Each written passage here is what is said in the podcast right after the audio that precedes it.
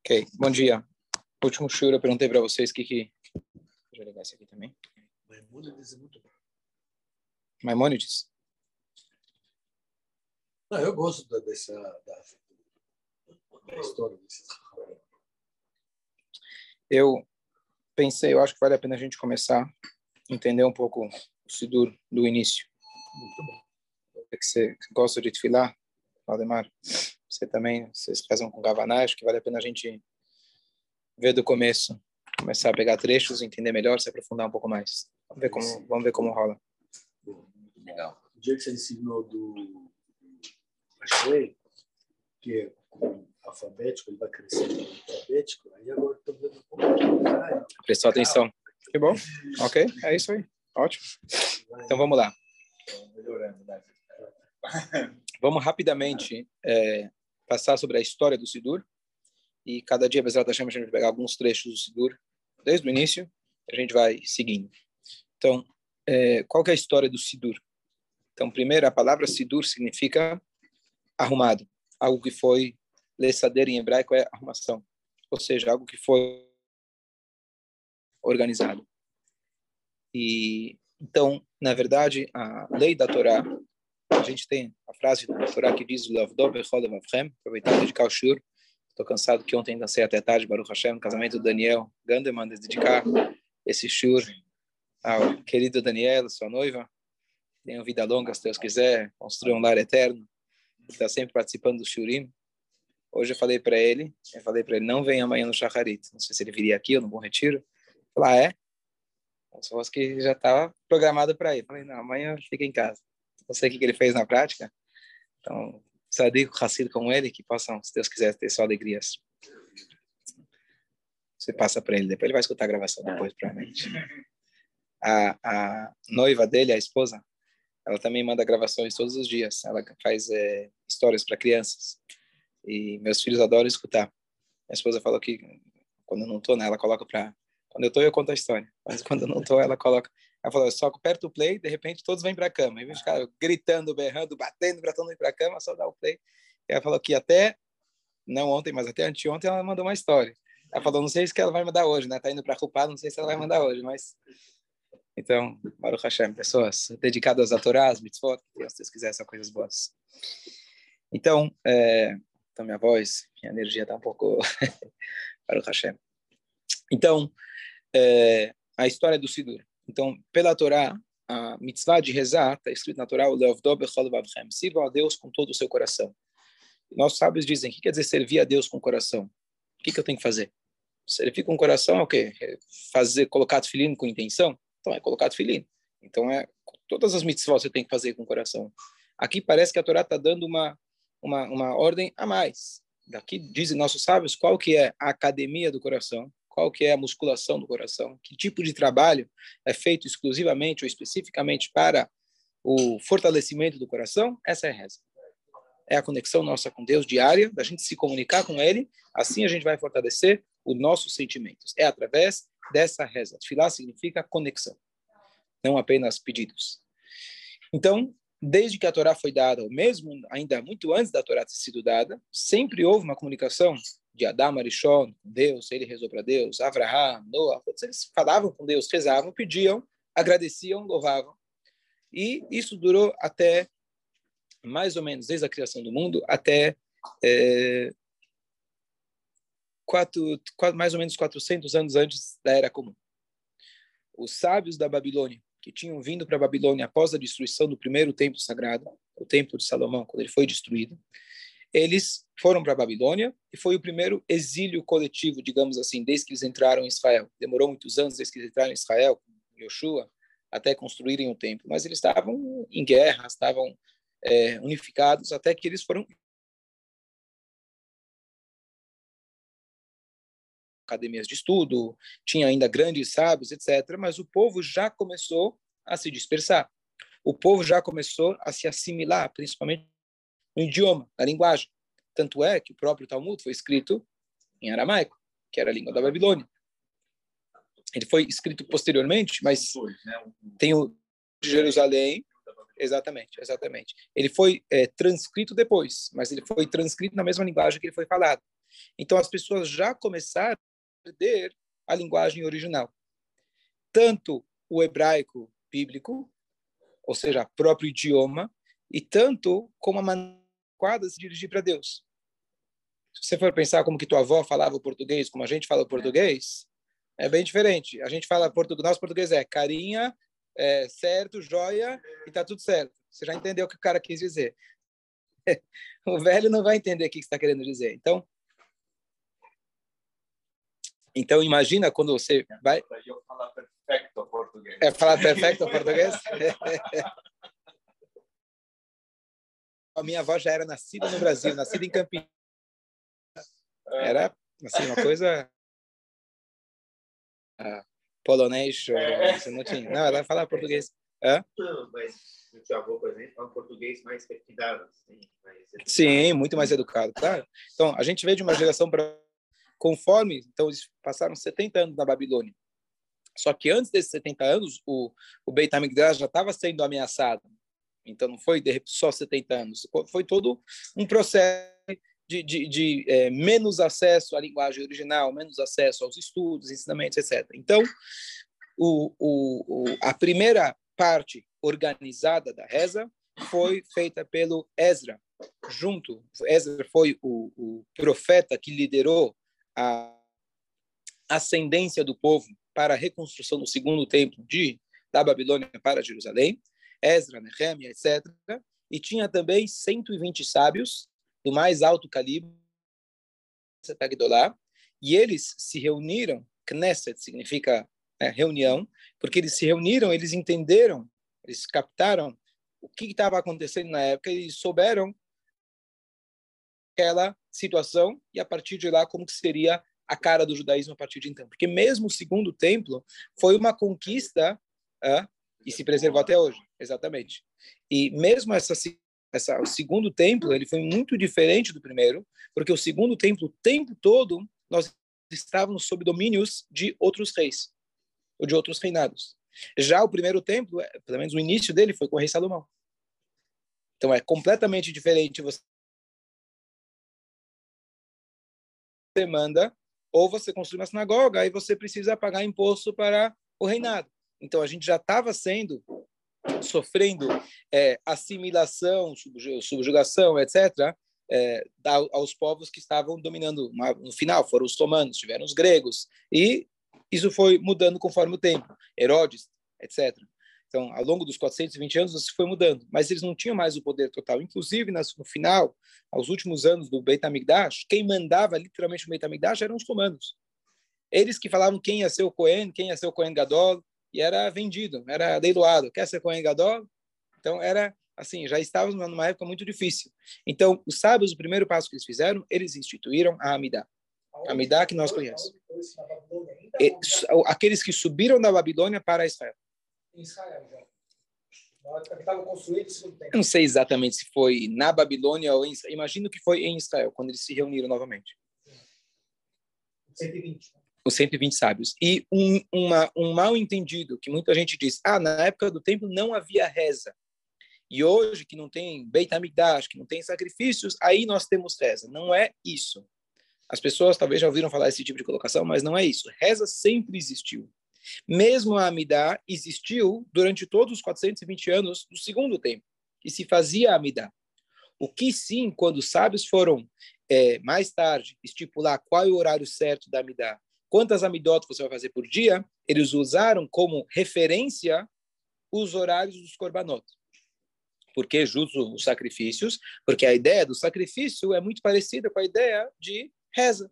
O sacrifício é korban, é se aproximar de Deus. A reza é a maneira que a gente se aproxima de Deus. Uma vez que não temos sacrifícios, a gente recorre unicamente às rezas. Mas não quer dizer que quando tinha sacrifício não havia reza. Então, esse é um erro que muita gente acaba é, mal entendendo. Depois, então, esse foi o início. Com o tempo, com o tempo, a reza foi engrossando mais. Não havia sidur, primeira coisa. Não havia sidur, isso foi proposital. Por quê? Toda a ideia da reza é você falar do coração. teoricamente, idealmente, seria melhor você falar as palavras que venham na sua mente. Mas, uma vez que as suas palavras já não eram mais adequadas, dá para ele um pãozinho, alguma coisa. Tá vendo uma chuva rosa?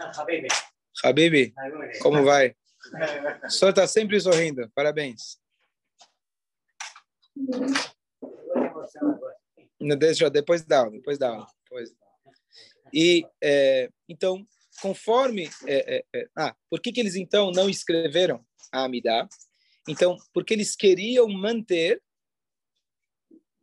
a oralidade. Se já é difícil você passar de uma linguagem pessoal para uma linguagem já escrita, uma linguagem já programada, uma linguagem que já foi feita por outros, imagina se você tem um livro na sua frente, que ele te limita muito mais. Então, a ideia de não ter o Sidur foi proposital. Ele gosta, ele gosta. Então, a ideia de não escrever Amidá não foi por acaso, ninguém se deu o trabalho de escrever, foi de propósito. Porque você, teoricamente, fechando os seus olhos, falando nem que seja aquelas mesmas palavras, mas você vai conseguir levar aquilo de uma maneira mais pessoal. Usando. É, no começo. Só que esse começo demorou é, mil anos. Mil? Mil anos. Mais de mil anos. Mil e quinhentos anos. Do início do segundo tempo mais... Até os primeiros Sidurim que surgiram, logo vou falar, é da época dos Geonim. Os Geonim são mais ou menos ano 900, 800, 900 da Era Comum, estou falando. O templo foi construído 400 anos antes da Era Comum, aproximadamente, um pouco menos. Então, 1300... Hã? Não, antes ainda. Os Geonim são antes, do, antes dos Rishonim. Antes do Rishonim depois do Talmud, mas antes dos Rishonim, são os intermediários. Antes do Rashi, antes da época medieval. Medieval 1000, 1100, então estava 900 mais ou menos. E eles então, os primeiros Sidurim que nós temos registro são da época dos Geonim. Ou seja, se passaram 1300, 1400 anos sem alguém ter se, se dado o trabalho, não porque não queria ter o trabalho, para compilar o Sidur. Fala o registro é encontrar algum seguro alguma coisa? Eu não sei, é sim, encontraram. Eu não sei se encontraram o seguro original ou sidurim que são baseados nesse seguro original. Mas os primeiros sidurim talvez tenham, acho que tem uma, é conhecido uma uma gnizá, ou seja, como se fosse uma um depósito de livros antigos que a gente nunca joga fora. Então, ou você enterra um livro ou você ou você guarda. Então, encontraram no Magnizá do Cairo Lá encontraram as coisas mais antigas. E, se eu não me engano, foi lá que encontraram o Siduri do Rab Sadia Gaon, Rab Hai Gaon. Não sei se foi é o próprio Sidur original escrito por ele ou, vamos supor, hã? quando encontraram, é, Gal, época dos Geonim, eu acho que são mais ou menos ano 900. Era como... Hã? Encontraram no Cairo. Ouvi dizer que os manuscritos do Mar Morto era uma, era uma guisa, não é isso? Sim, assim dizem, assim dizem. Eu não, eu não, eu não preciso realmente fazer um estudo, é, conhecer do assunto para saber realmente o que é original, o que não é original, de onde veio, que época veio. Mas o ponto que eu quero dizer é que demorou, vamos supor, mais ou menos 1.300 anos da hora que eles começaram a organizar a até que um sidur, até que um livro foi escrito. Por quê? Porque eles fizeram questão de manter a oralidade. A mesma, o mesmo pensamento que teve de quando Deus oral para Moshe Rabbeinu, até ela ser escrita pelo Rabbeinu Akadosh, demoraram, acho que são 800 anos mais ou menos. Um pouco mais, mais, a Mishnah. Por quê? Porque se fazia questão de manter a oralidade. Aquilo que Einstein disse, está chegando uma geração onde todos serão idiotas. Isso, por quê? Porque está tudo escrito. O Google sabe tudo, para que, que eu vou... Se eu posso usar calculadora, hoje não se exige mais. Pelo menos meus filhos não aprendem mais tabuado. De 1 a 10, não aprende. 1 vezes 10. Não sei, é na calculadora. 1 vezes 10. Né? Não sei por quê, porque está lá. Então, se você escrever, as pessoas vão estudar menos. Se você escrever o Sidur, aqui é uma questão não de decorar o Sidur, mas a, a presença espiritual sua, individual, acaba faltando um pouco. Teoricamente, você vai se concentrar muito mais de olhos fechados do que lendo um livro. Lê o livro, você chega lá, não está nem pensando você está lendo. É diferente de alguém, vamos pegar alguém que dá um discurso. As mesmas palavras, mas um ele está lendo, a outra ele fala de cor. É completamente diferente. São as mesmas palavras, mas a entonação você vê que é completamente diferente. Fizeram a Amidá. Mas até a Amidá ser escrita demorou mil e tantos anos. Então, o que acontece? Por isso, aí as pessoas perguntam, por que a gente tem sidurim diferentes um do outro? O que é espantoso é que as diferenças são muito pequenas. Isso que é espantoso. Porque se passaram 1.300 anos, sendo que o povo, cada um foi para um canto, cada um foi para um lado. Então, de repente, um passou uma palavra a mais, uma, palavra, uma palavra menos. Um recebeu do seu mestre um pouquinho diferente. Por que um pouquinho diferente? Porque essa oralidade tinha que ser mantida. Então, inicialmente, colocando na balança o risco de você perder algumas palavras versus o risco de você escrever e perder o sentido da reza, até aquele momento eles enxergaram que o principal é você realmente colocar teu coração. A gente já tem a estrutura, a gente já sabe como funciona. Bom, a Midá tem que dar os três passos para trás, três passos para frente, falar, etc. Três brachot de louvor no começo, é, o, o centro é pedidos, depois é agradecimento. Já estava tudo lá. Então, conforme os anos passaram, então tiveram pequenas diferenças entre um Sidur e outro. Eu falei só da Midá, mas tem evolução das outras partes da reza também, como que aquilo foi sendo colocado no Sidur. Então, aqui está o motivo por que você tem Sidurim diferentes. Então, é, de novo, é espantoso o fato que se passaram 1.300 anos e mudou tão pouco de um Sidur para o outro. Você que está sempre olhando um, depois olhando o outro, você vê que realmente mas são pequenas mudanças. É uma letrinha, uma meia palavra que não, não muda muito o sentido. Não muda, o sentido é o mesmo. É uma questão né, de gramática, às vezes, etc.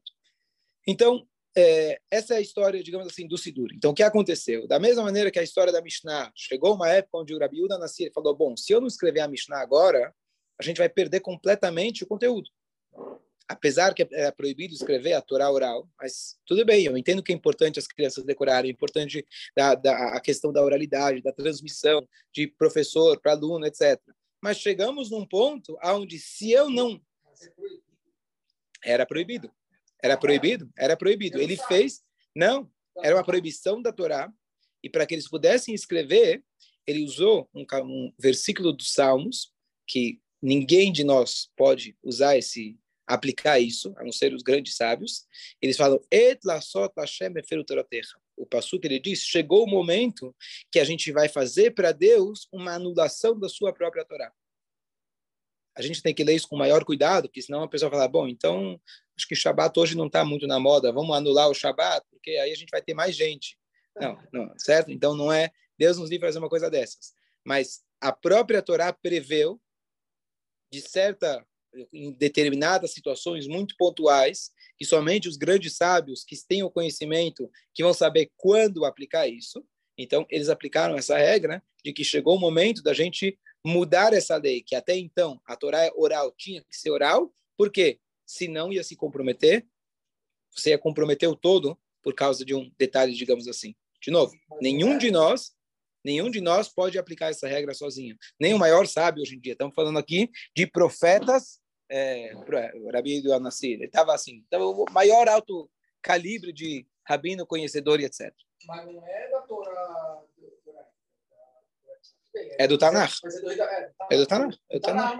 Sim, mas também não está escrito, também, mas também não está escrito na Torá textualmente. Não escreva a Torá oral. Também não é uma das 613 mitzvot ou proibições. Mas, mas foi interpretado que é que é proibido mas como uma regra, mas não como uma mitzvah. Se fosse uma mitzvah, por exemplo, você nunca pode anular uma mitzvah.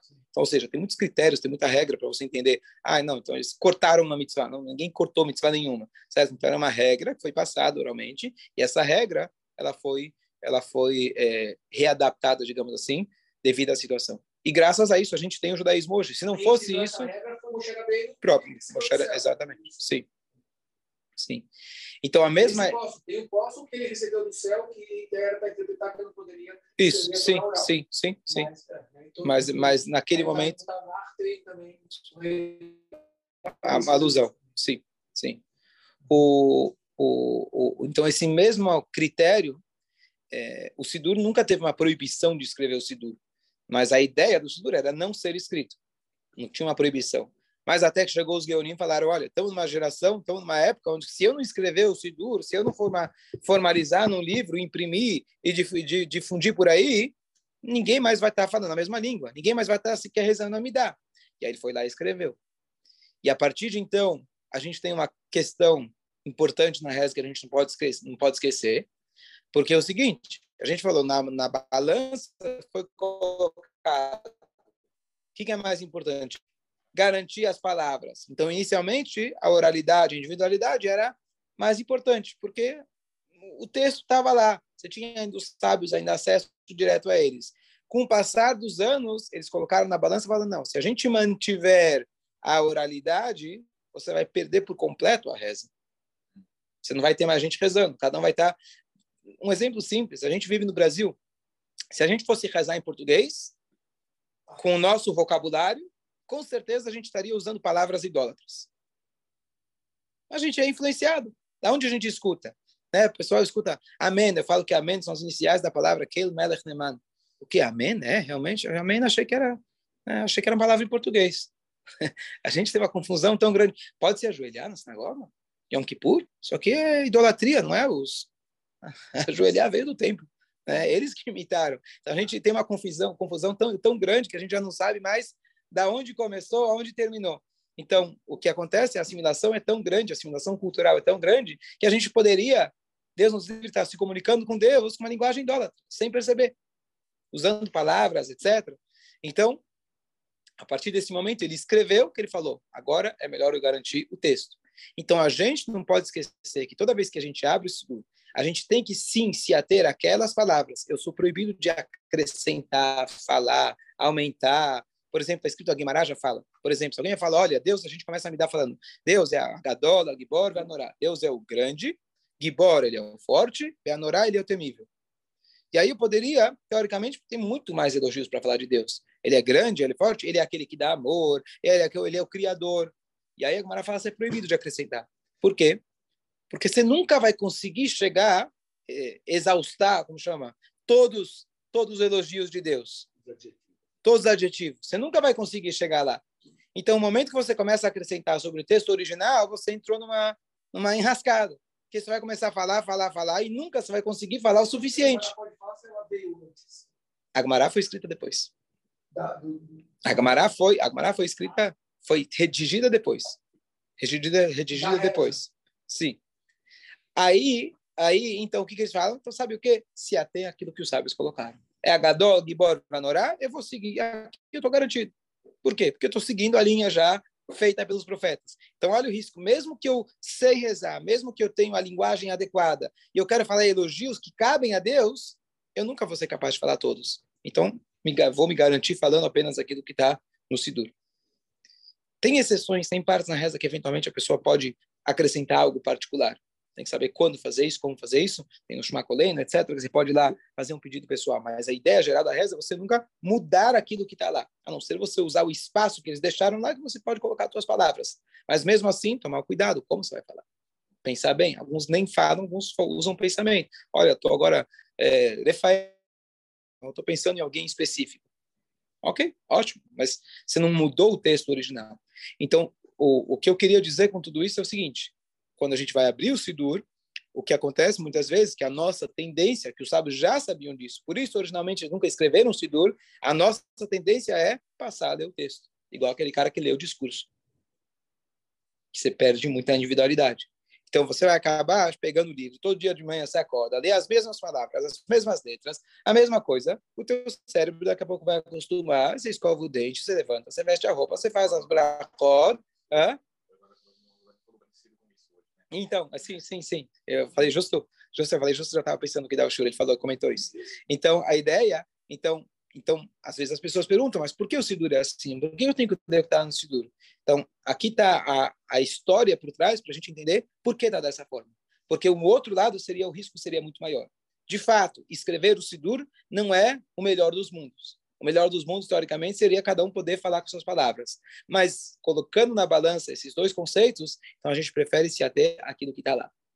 E dentro dessas palavras, dentro dessas palavras que hoje são muito engessadas, digamos assim, eu tentar colocar o máximo possível do meu coração. Porque se eu não colocar o coração, eu perdi completo, praticamente, completamente a ideia da reza. Estou falando as palavras, mas se eu não colocar o meu coração, toda a ideia da reza era me aproximar de Deus. Então aqui resolve assim que só a questão que muita gente fala, né? estou lendo Sidur, tantas páginas, estou virando páginas. É muito importante a gente se aferrar aquelas palavras que os sábios colocaram para gente, que é igual a ideia de você, você precisa chegar daqui até até o bairro do Brooklyn, onde meus filhos estudam. Você pode usar o Waze ou você pode tentar ir sozinho. Eu já tentei desrespeitar o Waze. Primeira coisa, a voz de mulher se não discute. Yeah. Certo? Normalmente é a voz de mulher. Número dois, sempre deu, deu. Você seguir a orientação dele, você vai chegar no lugar certo, na hora certa, na hora... vai dar tudo certo. Agora, você pegar teu caminho sozinho, pode até ser que você chega. Mas pode, pode, pode, pode demorar, pode ter percalços, pode surgir um trânsito, pode ter um monte de coisa que você não sabe é, é, por onde você está indo. Pode até ser, pode até ser que você seja uma pessoa que saiba se comunicar com Deus. Tem histórias que, às vezes, o cara chegou na sinagoga do Baal Shem lá, falou cocoricó, ele não sabia rezar para Deus, ele gritou igual o galo dele gritava e Deus aceitou aquilo mais que todas as rezas. Por quê? Porque o intuito da reza é o coração. Mas é igual o cara que, por acaso, ele pegou a saída errada e acabou chegando mais cedo, entre aspas. Não é, eu não vou ensinar para as pessoas que vocês não devem aprender a rezar, vou ensinar para vocês cantarem como na música, como na história lá, o Cocoricó. Pode acontecer que uma pessoa rezou com tanta kavaná que isso superou, superou a estrutura original que nós temos. Mas não por isso a gente vai pegar esses caminhos que eles são mais tortuosos, arriscados, etc. Então a gente tem que seguir essa essa linha. Então é muito importante a gente saber que quando o Sidur ele foi feito, ou quando as rezas foram feitas, elas foram compiladas inicialmente aqueles, pelo menos o início da reza, foi compilada pelos 120 sábios. Dentre entre esses 120 sábios, você tinha profetas. O que, que significa a diferença entre um sábio e um profeta? O profeta ele recebe a mensagem direta de Deus. Então, não é, sim, não é simplesmente, né, mas não é um grande sábio que sabe a linguagem adequada. É meio que Deus chegou no, no ouvido dele, vou te contar um segredo. Você quer saber como rezar para mim? Igual que Deus falou para Moshe, olha, essa é a frase aqui que você vai pegar o caminho e vai direto. Pronto. Não tem melhor que isso. Sábio, sábio, o profeta conhece. Boa. Sábio, sábio, o profeta conhece. Ok. Então, então é, é muito importante isso. Inclusive, você tem ao longo das gerações alguns trechos que foram acrescentados.